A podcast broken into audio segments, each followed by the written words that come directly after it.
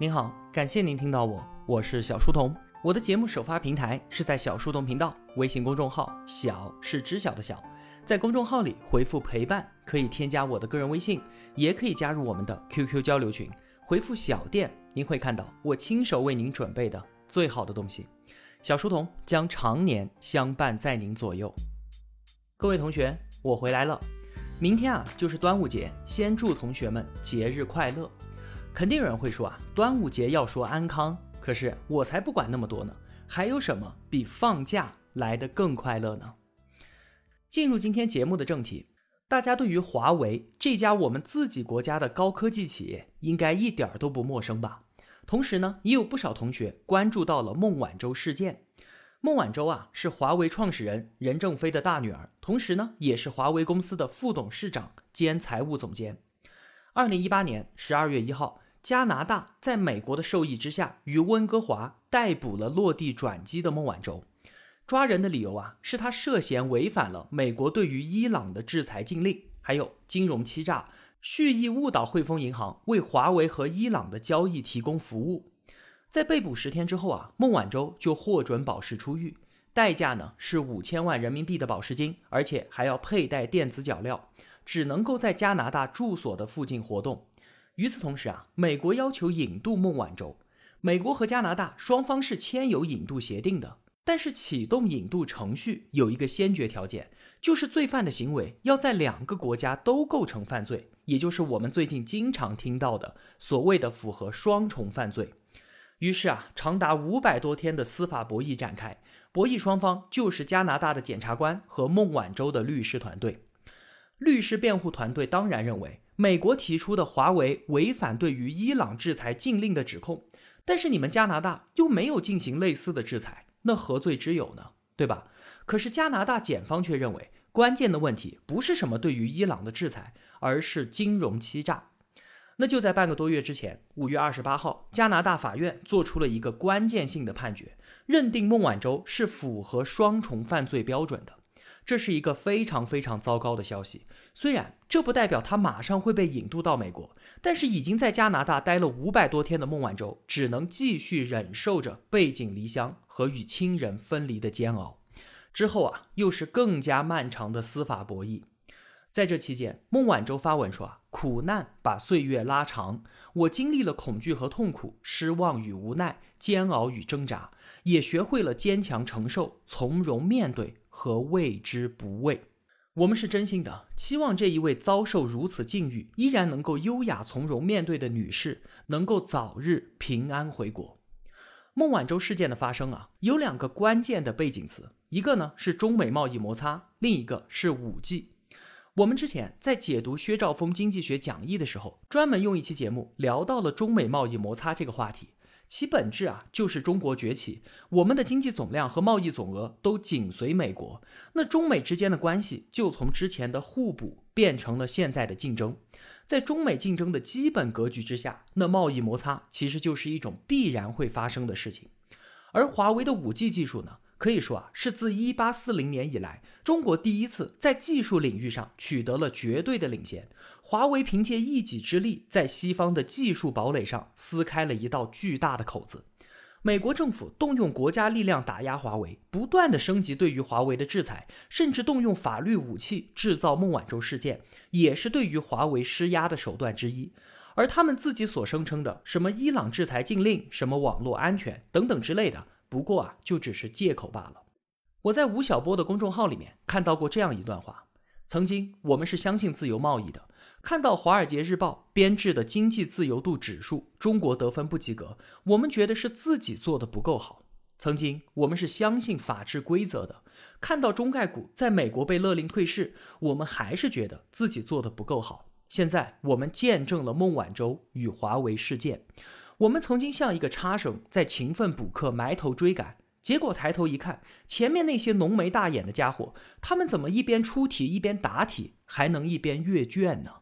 如今中国的经济自由度指数还是不及格，中概股仍然会被勒令退市，我们依然还是要和那群人打交道，依然愿意相信自由贸易和法治规则，我们依然反省自己什么地方做的不够好。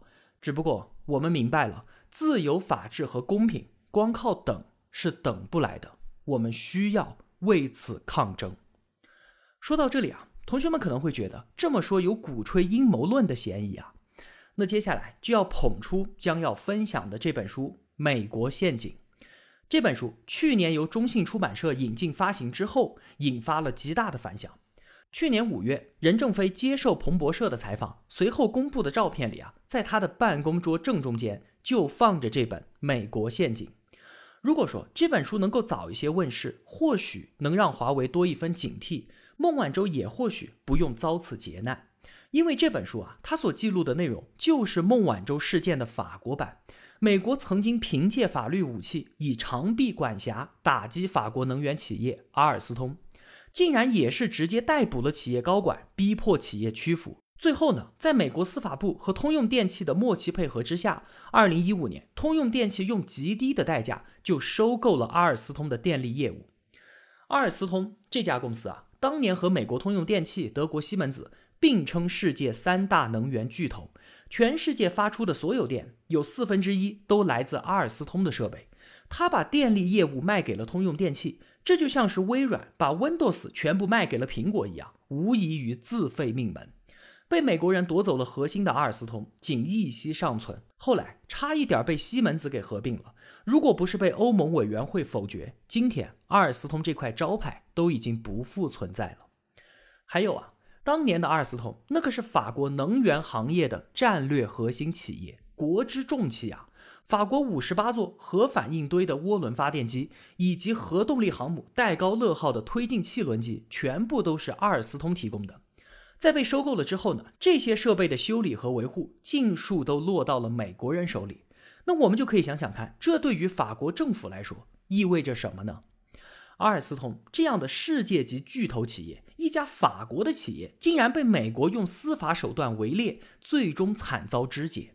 而当年被美国司法部逮捕的阿尔斯通高管，就是《美国陷阱》这本书的作者弗雷德里克·皮耶鲁奇。他二零一三年三月被困于囹圄，一直到二零一八年九月才重获自由。出狱之后啊，皮耶鲁奇就把自己的经历写成了这本书。期间所发生的故事，那可真是跌宕起伏，扣人心弦。前后一系列事件，完全应该被翻拍成电影，因为电影编剧都难能有那么好的故事创意啊。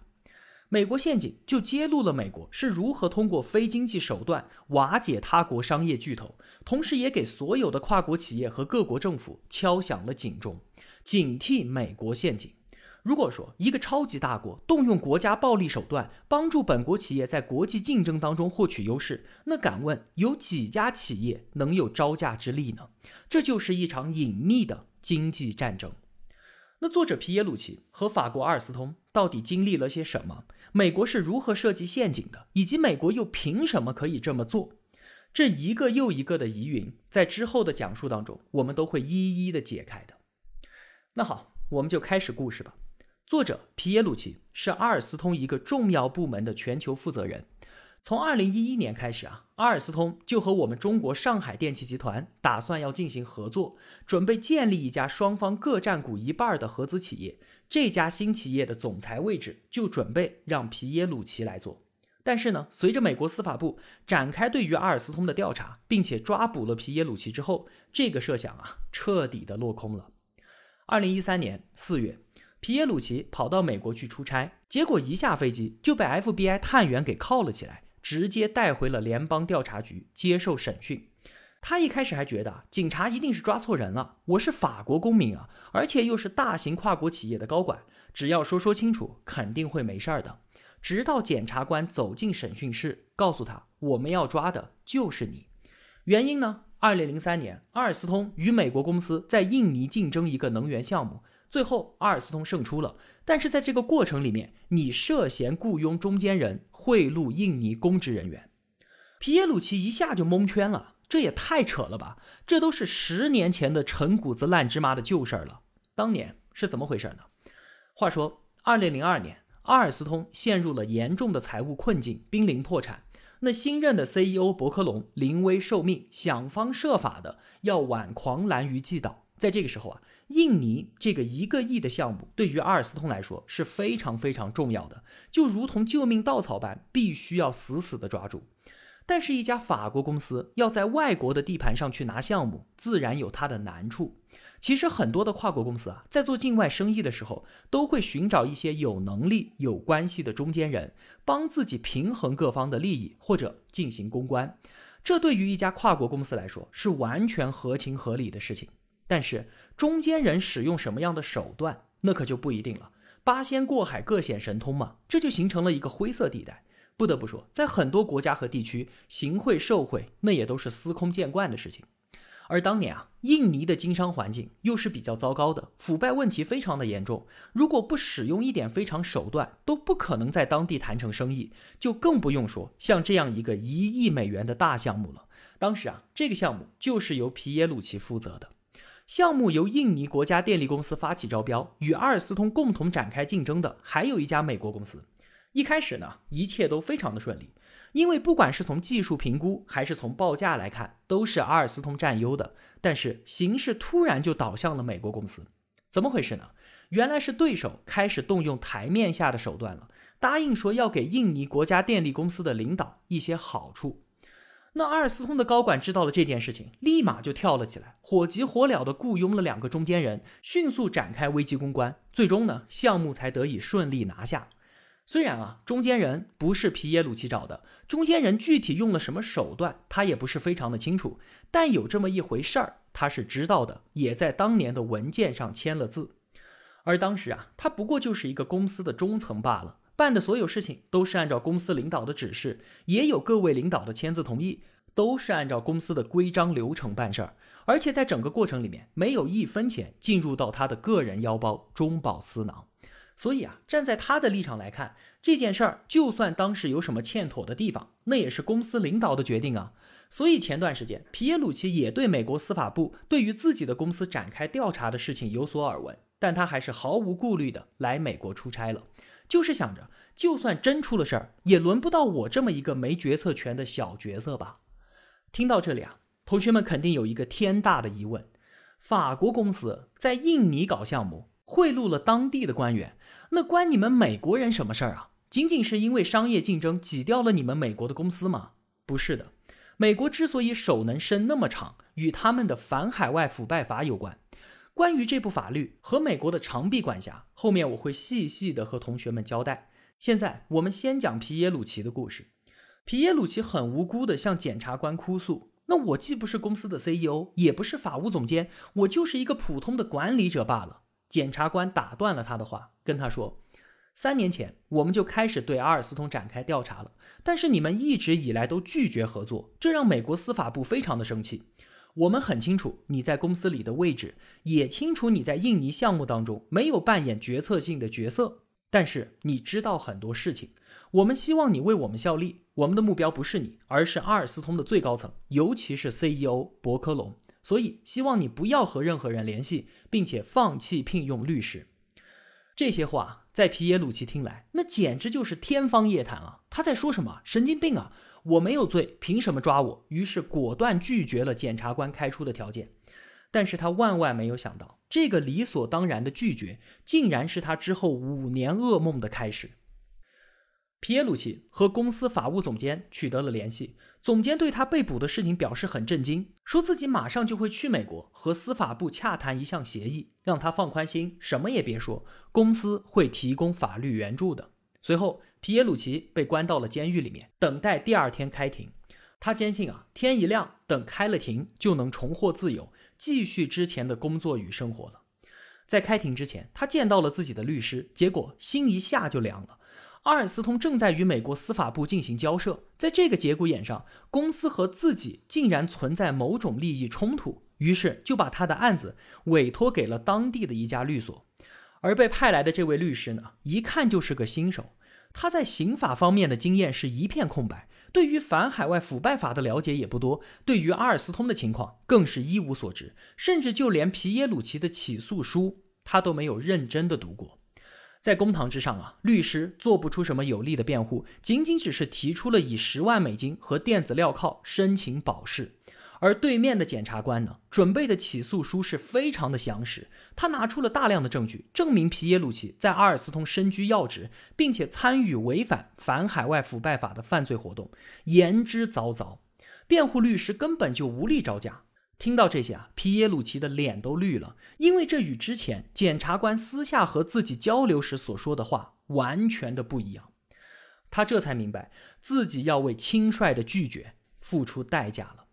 法官驳回了皮耶鲁齐的保释申请，他被一所重刑犯监狱收押，接下来就是度日如年的关押和等待法庭再次接受审理他的保释请求。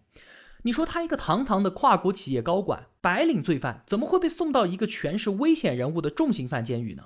很简单，因为司法部想尽办法在向他施压，逼他就范。几天之后，一位新的律师接手了皮耶鲁齐的案子，而且来监狱看望他，他叫做斯坦。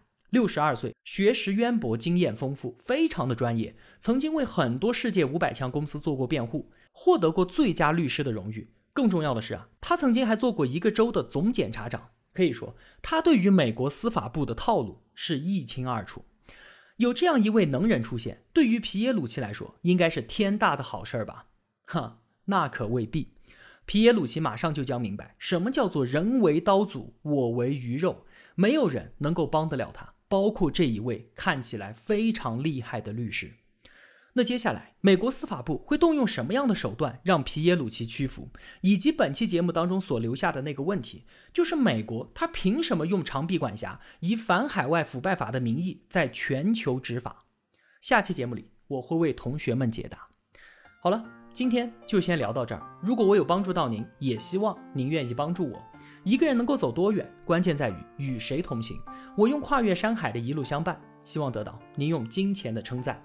小店里上了新的商品，愿生活中所有的美好都不被辜负。期待您的光临，我是小书童，我在小书童频道与您不见不散。